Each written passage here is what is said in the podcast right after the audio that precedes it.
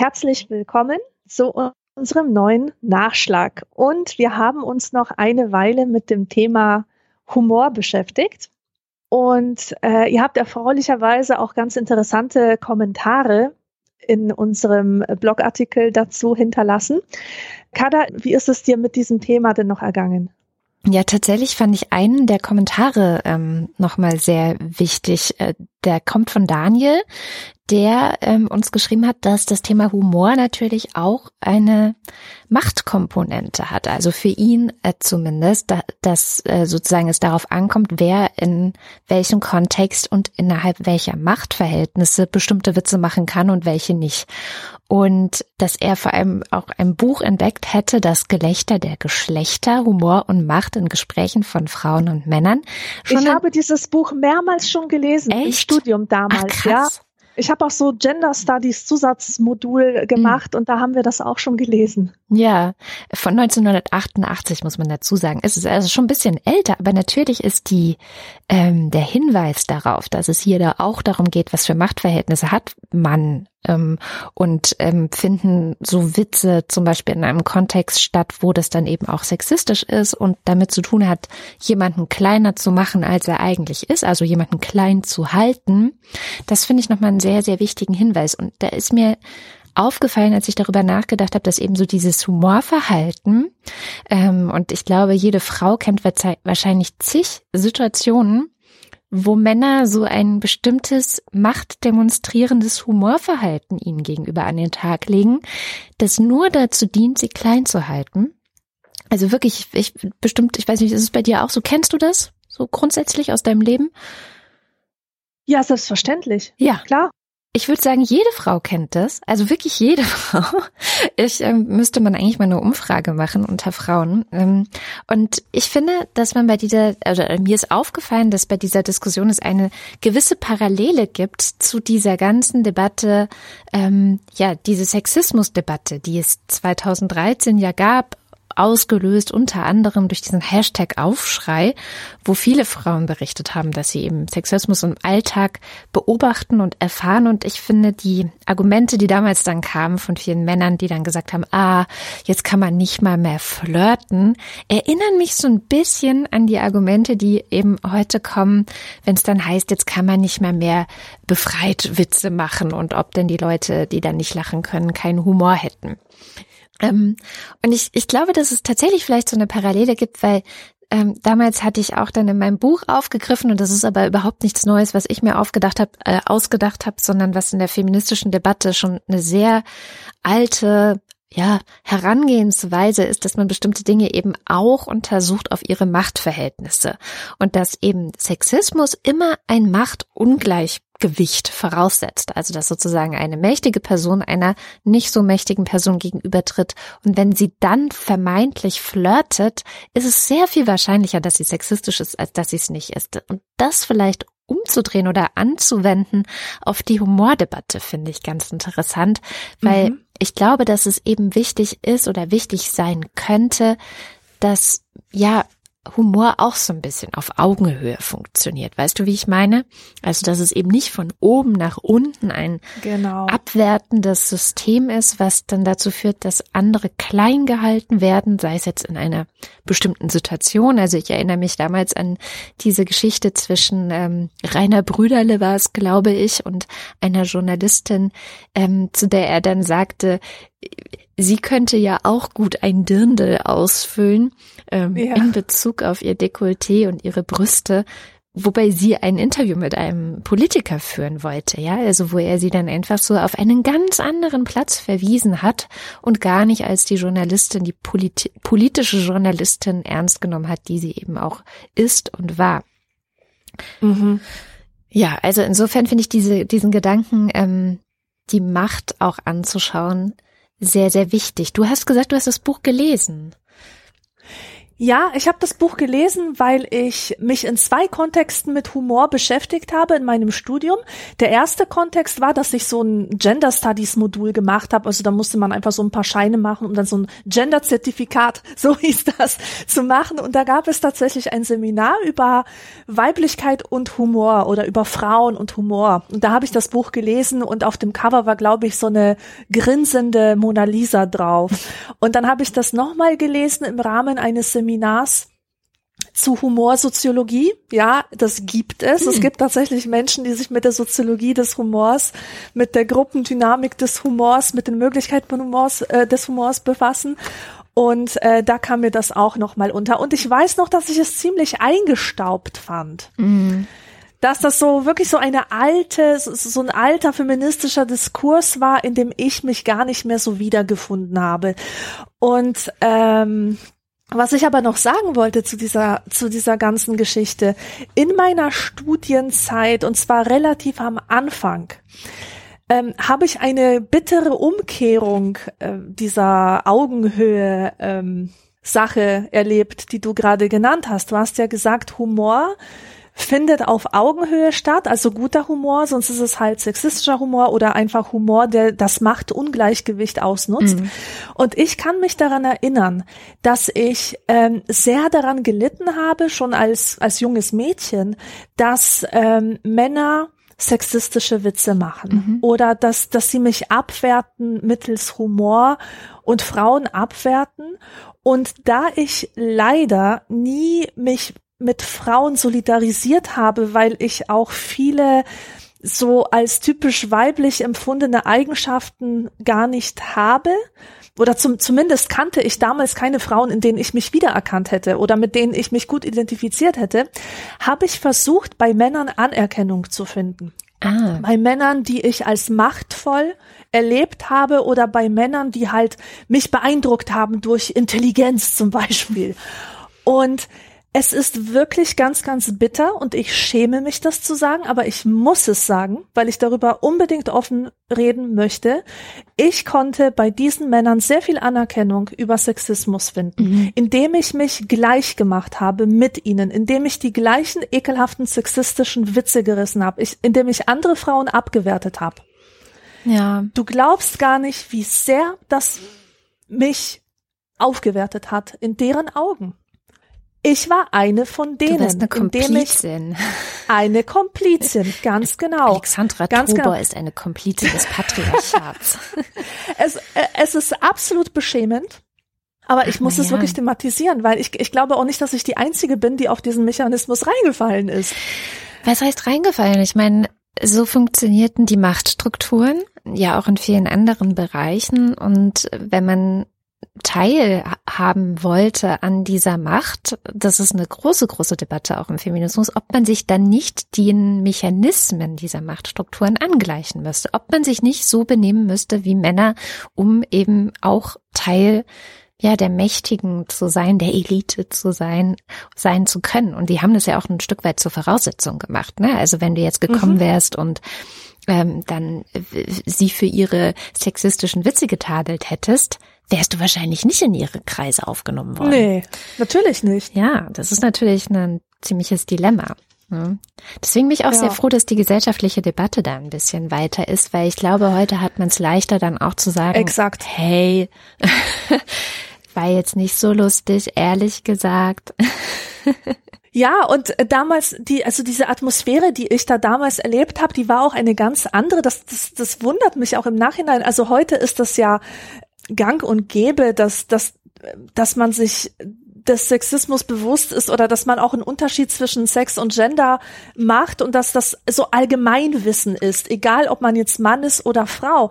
Und als ich mit meinem Studium begonnen habe, da waren alle Männer aus meinem Studiengang, die waren total befremdet von den Sachen, die sie in der Gender-Vorlesung mhm. äh, präsentiert bekommen haben. Also allein schon so der Gedanke, dass das Geschlecht auch eine sozial konstruierte Dimension hat. Das, das hat die abgestoßen. Das, das hat denen überhaupt nicht getaugt. Das hat denen nicht gefallen.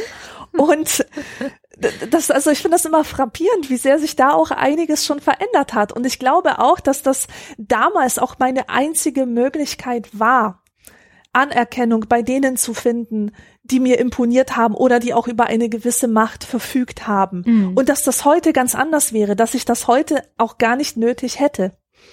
Ja, ist doch eigentlich ganz gut so. ja. Wie ist dir denn das Thema Humor nochmal begegnet? Ist es dir nochmal also, begegnet? Ja, es ist mir begegnet und zwar in Form eines Artikels, den ich, also ich, ich lese manchmal so kreuz und quer durchs Netz irgendwelche Bullshit-Artikel oder Popkulturartikel oder halt einfach irgendwas, was der Unterhaltung dient. Und mir ist neulich ein Artikel untergekommen, über den habe ich mich so aufgeregt. Und dann hat er mich aber noch ein paar Tage lang beschäftigt. Und zwar war das ein Artikel über die Serie Gilmore Girls, mhm. in dem sich jemand aufregt, dass die voller ähm, Sexismus, Rassismus und sonstiger Ismen sei. Und da war ich erstmal empört, denn ich habe vor 15 Jahren die Gilmore Girls sehr gerne geschaut. Jede, jede einzelne Staffel, jede Folge mindestens zweimal. Das war einfach so eine Wohlfühlserie für mich. Und ich konnte mich nicht daran erinnern, da irgendwelche fiesen Jokes gehört zu haben und wenn, dann war das halt Humor, der irgendwie berechtigt ist. Und ein Punkt, der da besonders her hervorgehoben ist, also in dem Artikel heißt es, das, das wären solche Cringe-Momente, die heute überhaupt nicht mehr gehen würden, war die Tatsache, dass Emily Gilmore, die Mutter von Lorelei Gilmore, dass die ähm, eine Rassistin ist, die ständig äh, neue Haushaltsmädchen hat. Diese Haushaltsmädchen hätten Migrationshintergrund und sie würde es auch nicht für nötig halten, sich ihren Namen zu merken, denn die wären für die einfach nur Objekte. Mhm. Ja, also einfach Menschen, die man einstellt und dann genauso schnell wieder feuern kann und die brauchen kein Gesicht zu haben, die brauchen keinen Namen zu haben. Und da habe ich mir gedacht, ja, das stimmt. Und das ist aber ein so wichtiger Teil dieses Charakters Emily Gilmore.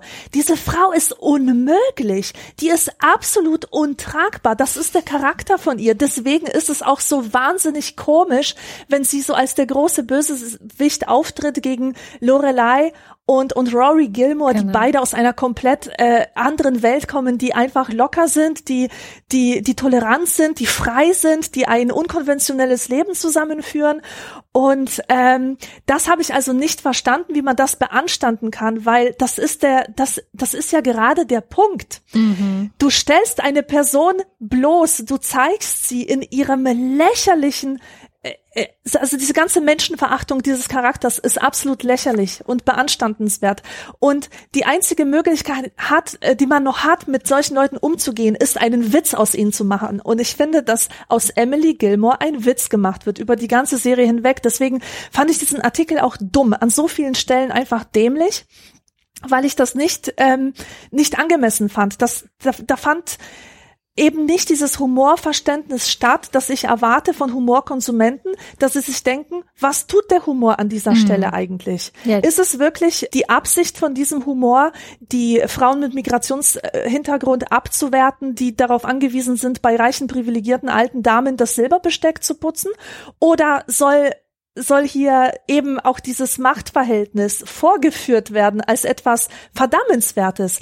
Und man darf ja auch nicht vergessen, dass, dass jede Art von Fiktion auch von Drama lebt, von Konflikt, von Menschen, die scheiße sind und anderen Menschen, die gegen diese Leute vorgehen, die scheiße sind und dem Aufeinandertreffen von, von denen. Naja, und dann habe ich halt so weitergedacht, ja, Fiktion ist immer Verkürzung, ist immer Reduzierung. Du kannst nicht von einem Drehbuchautor erwarten, dass er sich in jedes einzelne Element der Serie so weit einfühlt, dass er das so versteht. Und dann ist mir was aufgefallen oder wieder eingefallen, besser gesagt.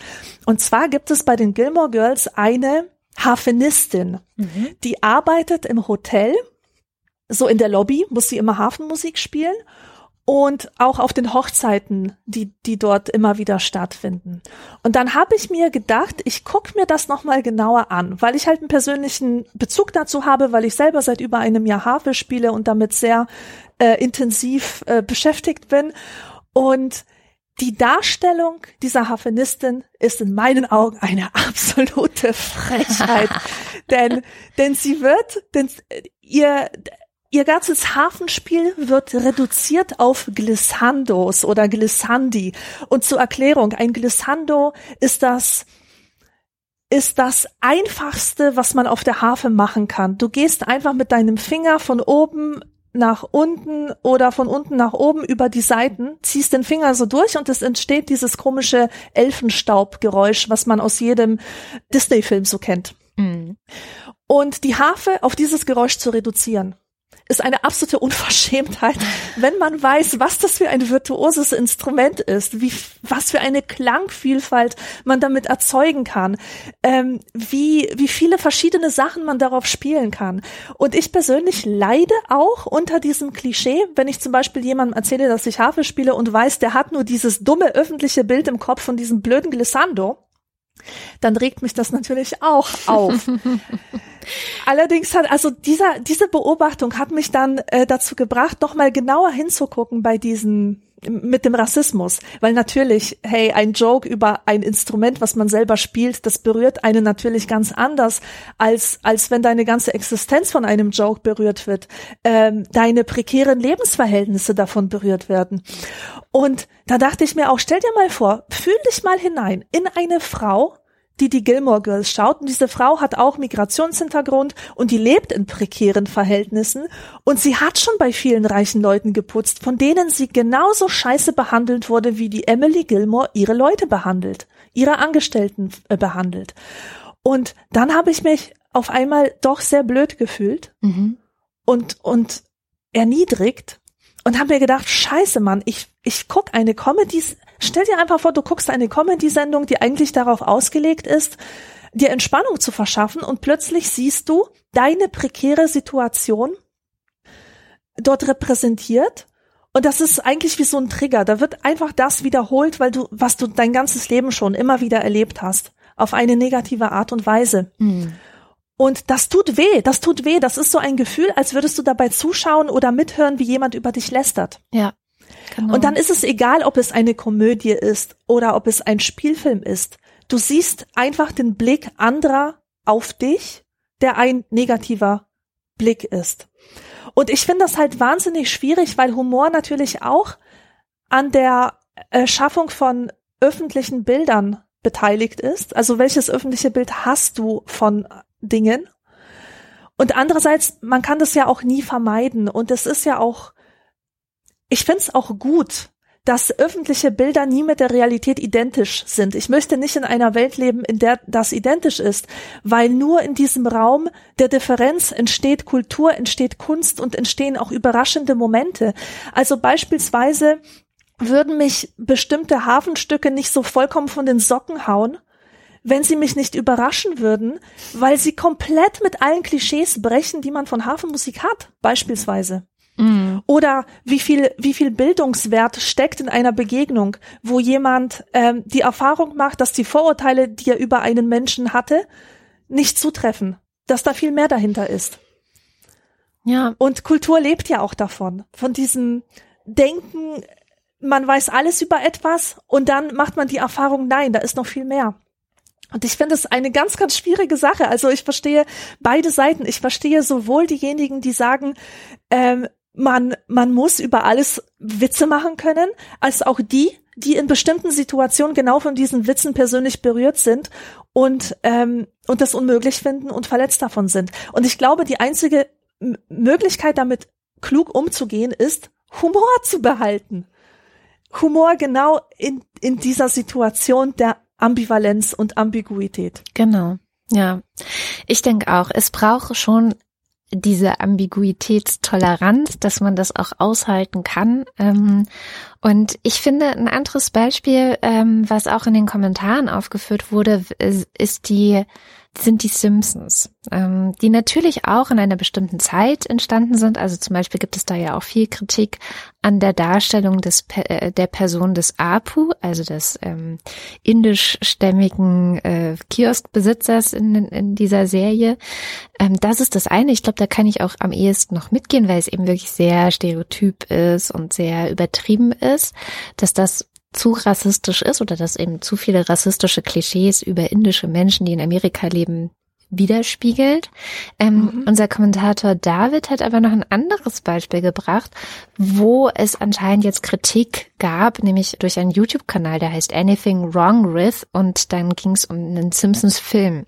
Und in diesem Film gibt es wohl eine Szene in der Kirche, in der irgendwie Ned Flanders an der Kante steht und ähm, ihnen dann allen sagt, er müsse den anderen etwas sehr Wichtiges mitteilen. Und in der ersten Reihe sitzt Homer Simpson, der jetzt halt auch nicht die Figur ist, die in dieser Serie immer politisch korrekt ist, sondern die Figur oder die Funktion der Figur ist ja eigentlich genau das Gegenteil. Also sie ist immer politisch und korrekt, sie ist nicht sonderlich nachdenklich und reflektiert auch nichts und ist extrem ja unreif, könnte man eigentlich sagen. Mhm. Jedenfalls sitzt er in der ersten Reihe und murmelt halt die ganze Zeit gay, gay, gay, gay, gay. Also schwul, schwul, schwul, schwul, schwul. Und unser Hörer, der selbst auch schwul ist, meinte, er findet es unglaublich witzig ähm, oder fand diese Stelle sehr witzig. Und das ist genau glaube ich, so ein Beispiel. Die Funktion dieser Figur ist, dass man sich an ihr so ein bisschen auch reiben und abarbeiten kann. Ein anderes Beispiel, ich bin mit glaube ich, 14, ja, mit 14 Vegetarierin geworden. Und ich habe in der Folge Die Simpsons, in der Lisa Simpson Vegetarierin wird, sehr viel Entlastung gefunden, weil in dieser Folge alle auf sie so reagieren, wie auf mich reagiert wurde, mit Unverständnis, Abwertung, äh, hässliche Witze und so weiter. Das heißt, das Verhalten der anderen, also vor allem auch wieder Homer Simpson, der an der Stelle natürlich ähm, sehr übertreibt, wie immer, ähm, das Verhalten der anderen und dieses, dieses Spiegeln der anderen hat meine Realität gespiegelt, weil sich mir gegenüber auch so verhalten. Ich habe nur blöde Witze bekommen. Wenn ich beim Schulgrillen mit Tofuwürstchen ankam, war klar, ähm, jeder mindestens einen Witz, ja. Und, ähm, und wenn sich dann Witze wiederholen, ist auch egal. Hauptsache, es wurde von jedem ein Witz darüber gemacht, dass ich Tofu-Würstchen dabei habe. Das heißt, ähm, es war für mich total gut, dass es diese Folge gab, weil ich mich dann auch nicht mehr so alleine damit gefühlt habe, diese Erfahrung zu machen. Und ich kann mir eben sehr gut vorstellen, dass jetzt David, ich weiß nicht, ob es in seinem Sinne ist, aber ich kann mir vorstellen, dass er es wiederum gut findet, eben auch eine Erfahrung, die er vielleicht gemacht hat, ähm, wieder zu sehen, als, als eben als schwuler Mensch gemacht hat, wie wird mit schwulen Menschen umgegangen. Und dann wird das eben auf die Schippe genommen. Also Homer Simpson ist eigentlich das beste Beispiel dafür, dass man solche Figuren braucht, um Dinge mhm. zu zeigen, um wirklich auch gesellschaftskritisch sein zu können, um sozialkritisch sein zu können. Und ich glaube, so ist es auch mit der Emily Gilmore in der, bei den Gilmore Girls. Diese Figuren sind das personifizierte Problem. Ja, wenn du ja so genau. Und sie werden überzeichnet, sie werden überspitzt dargestellt, damit auch wirklich alle raffen, worum es geht und warum es nicht okay ist. So, und dann finde ich ganz interessant, dass er eben auch sagt, was ihn aufregt in Serien, zum Beispiel Modern Family oder Queer Eye, ist, wenn dann so wandelnde Klischees erzeugt werden von schwulen Menschen, die immer Barbara Streisand mögen und Musicals und die so, so komisch affektiert sind, Ne, genau wie bei der Figur des Apu, also etwas Klar. zwar überzeichnet wird, aber eben nicht die mächtige Position überzeichnet wird, sondern die Minderheitenposition dermaßen überzeichnet ja. ist, dass es mit der Realität nichts mehr zu tun hat. Und ich glaube, das ist der wichtige Unterschied. Auch hier spielt, glaube ich, ähm, die Macht in der Gesellschaft eine wichtige Rolle, weil natürlich die Simpsons-Macher und ähm, wahrscheinlich auch die Gilmore Girls-Macher, wenn sie solche Figuren entwerfen, ähm, die Position oder die, die Perspektive der Unterdrückten einnehmen und deswegen die in Anführungszeichen Bösewichte eben so überzeichnen. Ja, ja, genau. Und ich habe mir auch ähm, Gedanken darüber gemacht, wie kann man denn mit diesen Problemen umgehen? Denn ich möchte keine politisch korrekten Serien schauen. Ich möchte das einfach nicht. Das ich würde die stößt Simpsons mich ab. als politisch korrekt bezeichnen. Also natürlich klar, ähm, in den 90ern. Nein, ich meine, ich meine diese Serien, in denen überall Transmenschen drin sind, einfach nur, um sie zu repräsentieren. Überhaupt keine Bedeutung für die Story. Weißt du, einfach nur alle möglichen Stichpunkte, Stichworte, Identitätsbegriffe in eine Folge werfen, ohne dass es irgendeine Bedeutung für, für die Storyline hat. So etwas möchte ich einfach nicht sehen. Echt? Ich finde das ja total gut. Also die letzte Serie, die ich geguckt habe, wo einfach eine Position mit einer Transfrau besetzt war, hieß Dispatches from Elsewhere. Super Serie. Und es war einfach so eine, ja, eine, eine echt spannende Geschichte. Ich möchte jetzt hier auch nicht spoilern. Sehr fantasievoll, sehr abenteuerlich, sehr verspielt. Also sowas mag ich sowieso immer gerne. Und eine der Hauptfiguren war halt Transfrau. Aber es war ja, es, es, es hatte keine größere Bedeutung, dass sie jetzt eine Transfrau ist. Also so ein bisschen wurde es thematisiert, aber ja. auch nicht doll, ähm, sondern sie war halt eine von vielen. So und ich finde das eigentlich toll, weil es ähm, für mich so eine neue Normalität ist, dass diese Menschen eben stattfinden. Also ich glaube, Repräsentation ist schon wichtig. So, ja. Absolut. Und ich glaube, du missverstehst mich. Okay. Oder ich bin mir sicher, dass du mich nicht missverstehst, aber äh, ich möchte nicht missverstanden werden. Also, ich finde es absolut wichtig und richtig, dass Transmenschen beispielsweise repräsentiert werden in Serien. Mhm. Ich habe nichts dagegen, ganz im Gegenteil. Ich finde es super. Was ich nicht mag, ist, wenn die ganze Autorschaft ähm, ihre Drehbücher entwirft hin auf eine möglichst korrekte Darstellung, damit diese Interessengruppen überall ihr Häkchen hinmachen können oder sagen können, ja, das habt ihr gut gemacht, das habt ihr brav gemacht, da habt ihr uns richtig repräsentiert. Also diese Serien, die, die auch überhaupt keinen künstlerischen Wert mehr haben, über diese Repräsentationssache hinaus. Ich möchte eine Serie schauen hm. und sagen können, das war ein guter Film, das war eine geile Serie. Okay, ja. Und ja. nicht, das ist eine gute Serie, weil dort die Interessen von Minderheiten gezeigt werden. Das meine ich. Mhm. Ich möchte einfach nicht, dass die Qualität einer Serie niedriger äh, bewertet wird oder oder einfach einen einen ähm, eine unwichtigere Rolle spielt als die reine Repräsentation von Minderheitenproblemen. Okay. I get it. Und Jetzt, ja. ja. genau, genau. So, das ist mir wichtig, dass ich da nicht missverstanden werde, um Gottes Willen. Und ich habe mir überlegt, was wäre denn meine Lösung für das Problem? Mhm. Und es, es ist einfach, wenn, wenn du eine Gruppe von, von weißen Menschen hast, die bestimmte Probleme nicht kennen, werden sie diese Probleme auch nicht thematisieren. Ja, ja. Und äh, anstatt sich jetzt zu verbiegen und auf Teufel komm raus diese Probleme thematisieren, obwohl man gar nicht von ihnen betroffen ist, fände ich es super cool, wenn wir einen großen Pluralismus hätten. Wenn wir Serien hätten von schwarzen Menschen. Und zwar nicht von Schwarzen für Schwarze, sondern von Schwarzen für alle. Von Asiaten für alle. Von Transmenschen für alle.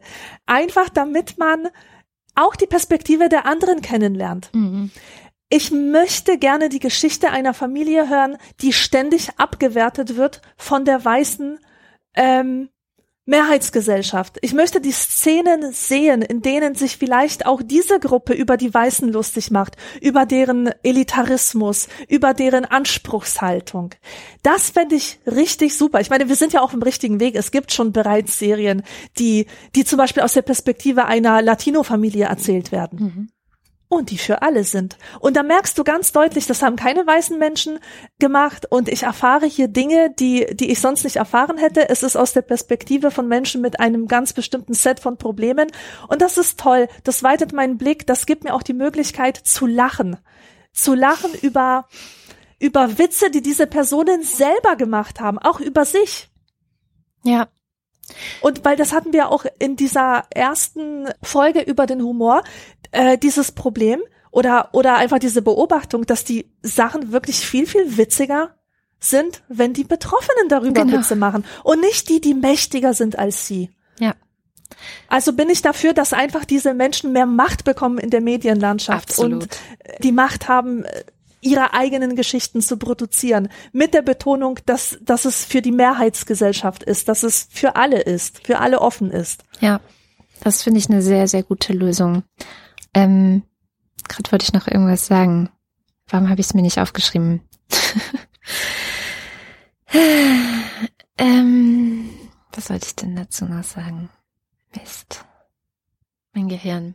Ja, mein Gehirn ist immer noch nicht so wieder. Aber das oh zum nein. Beispiel, das ist auch so ein Beispiel. Ähm, ich hatte ja, ich weiß gar nicht, ob das alle mitbekommen haben, die diese äh, Sendung hören. Ich hatte ja in der Zwischenzeit seit der Humorsendung das Vergnügen, mit Corona Bekanntschaft zu machen und an Covid-19 zu erkranken. Ich bin inzwischen weitestgehend wieder gesund. Das Einzige, was geblieben ist, ist, dass ich nicht mehr richtig gut riechen kann und auch nicht so ganz richtig gut schmecken. Und mhm. ähm, Konzentrationsfähigkeit ist wirklich ein großes Problem. Und genau das, was gerade aufgetreten ist, dass ich einen ganz klaren Gedanken habe und dann nur zehn Sekunden irgendwie abgelenkt bin, weil ich dir zuhöre und schon ist der Gedanke weg und ich finde ihn auch nicht wieder. Also mein Gehirn ist wirklich ein bisschen nachlässig geworden und was mir absolut hilft, damit entspannt umzugehen, ist ein, ein Humor, ein, ein Selbsthumor, es einfach nicht so ernst nehmen, nicht auf die schwere Schulter, sondern auf die leichte Schulter zu nehmen und darüber auch ein bisschen zu lachen, weil ich glaube, sonst würde ich durchdrehen. Ähm, mhm. Eine Sache, die mir auch seitdem noch begegnet ist, ähm, die sehr interessant ist, finde ich, ist Louis C.K. Kennst du Louis C.K.? Ja, klar. Wer kennt ihn nicht, aber vielleicht kennen ihn manche ja. nicht. Ein amerikanischer Comedian, der sich sehr großer Beliebtheit erfreute. Ähm, auch immer schon so ein bisschen umstritten war, weil er auch gerne mal dahin gegangen ist, wo es halt weh tut mit mhm. seinen Bühnenauftritten und also wirklich, wo es wirklich weh tut. Also, dass man wirklich da sitzt und so denkt, aua, aua hör auf, bitte nicht noch weiter reinbohren.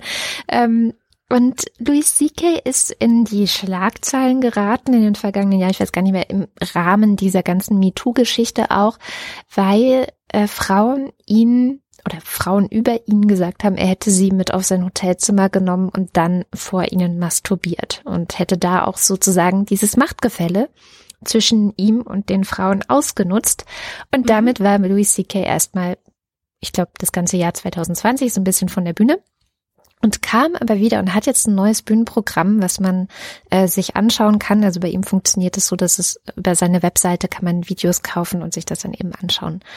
Und er thematisiert das, was passiert ist. Also dass er Oha. vor diesen Frauen masturbiert hat. Ähm, und er thematisiert es auch wirklich nicht so wie es ja oft ist, also jemand macht einen Fehler und sagt dann so, ja, Entschuldigung, habe ich einen Fehler gemacht, komm nicht wieder vor oder so. Ne? Also ich kenne das mhm. von meinen Kindern, dass sie irgendwann gelernt haben, wenn, wenn sie Entschuldigung sagen, ist alles wieder gut. Egal, ob sie mit dem Entschuldigung sagen, auch Verantwortung für das Ganze übernehmen. Ähm, und er thematisiert das, was passiert ist, so ein bisschen anders. Also mh, mm, erstmal ganz offen, ne? Also sie kommen irgendwie so, äh, in die, oder er kommt in den Verlauf dieses Bühnenprogramms auf komische sexuelle Vorlieben. Und ähm, in einem anderen Zusammenhang. Und im Publikum gibt's dann so Gelächter, ne, weil die Leute halt dann daran denken müssen, dass er auch komische sexuelle Vorlieben hat. Und dann fragt er so, ah, you wanna talk about it? Let's talk about it. Und alle so, oh Gott, oh Gott, oh Gott. ähm, und er macht es, also er spielt seine Verantwortung nicht runter, sondern er gibt sozusagen den Tipp. Ähm, hier der Tipp, wenn ihr mit einer jungen Frau auf dem Hotelzimmer seid und ähm, ihr fragt sie, ist es okay für dich, dass ich vor dir masturbiere? Und sie sagt ja, fragt nochmal und mach's nicht einfach. Ähm, und wenn sie dann nochmal Ja sagt, mach's trotzdem nicht. So, weil es geht halt nicht. Also es sind einfach bestimmte Rahmenbedingungen. Das ist einfach, äh, funktioniert einfach nicht. Es gibt eben, das hat er offensichtlich auch erkannt, so ein Machtgefälle, was er davor nicht bedacht hat, dass das vielleicht ein Problem sein könnte. Also dass die Frau einfach aufgrund ungleicher Machtverhältnisse unter Druck stehen könnte, Ja zu sagen, obwohl sie nicht Ja meint. So, mhm. offensichtlich hat er das gelernt.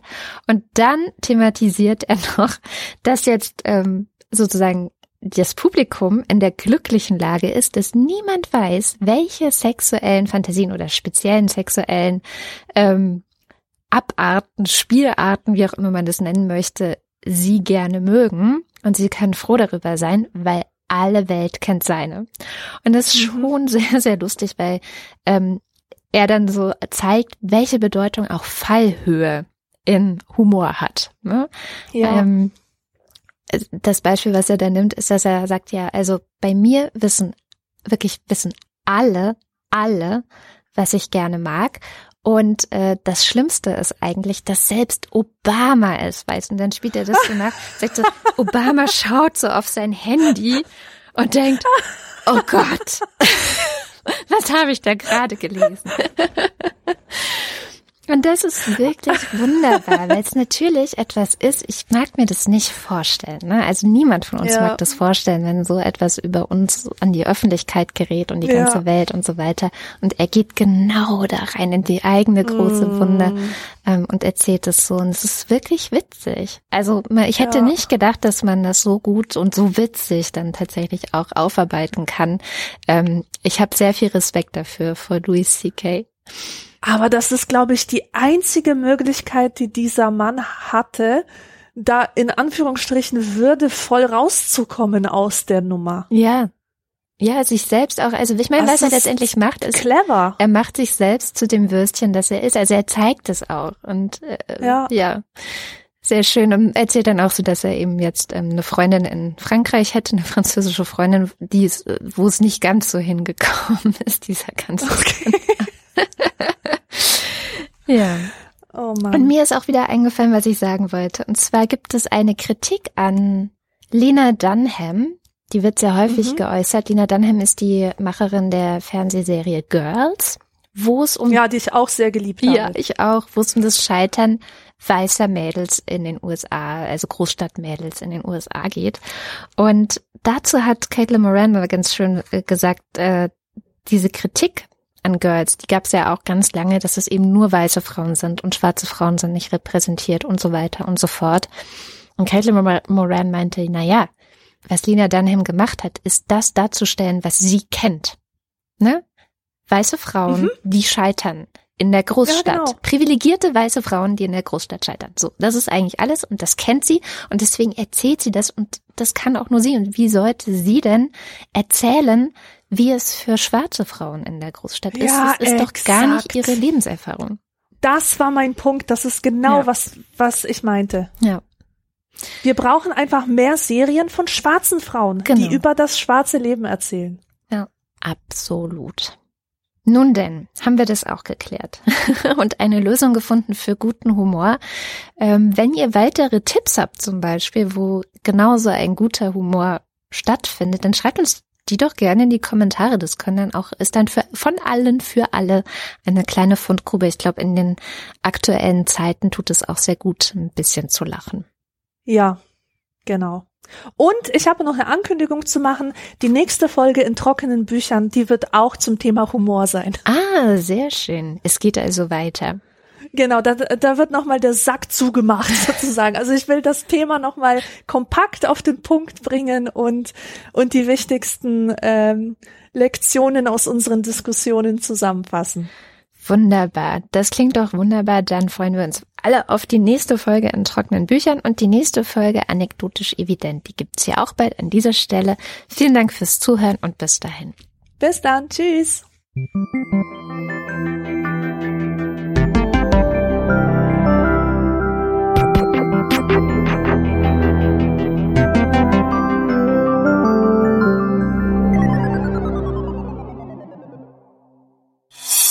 Eine Produktion von Haus 1.